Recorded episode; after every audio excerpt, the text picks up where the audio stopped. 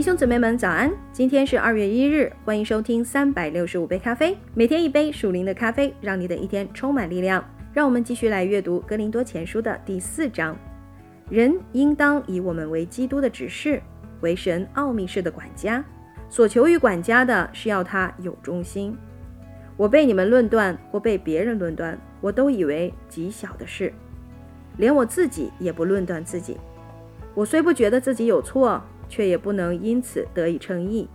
但判断我的乃是主。所以时候未到，什么都不要论断，只等主来。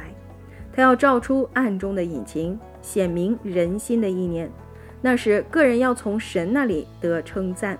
弟兄们，我为你们的缘故，拿这些事专比自己和亚波罗，叫你们效法我们，不可过于圣经所记，免得你们自高自大，贵重这个，轻看那个。使你与人不同的是谁呢？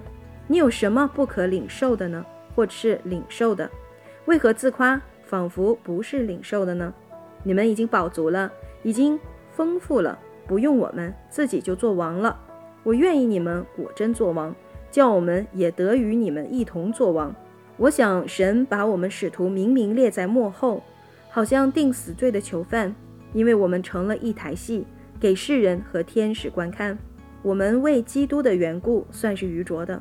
你们在基督里倒是聪明的，我们软弱，你们倒强壮；你们有荣耀，我们倒被藐视。直到如今，我们还是又饥又渴，又赤身露体，又挨打，又没有一定的住处，并且劳苦，亲手做工，被人咒骂，我们就祝福；被人逼迫，我们就忍受；被人毁谤，我们就善劝。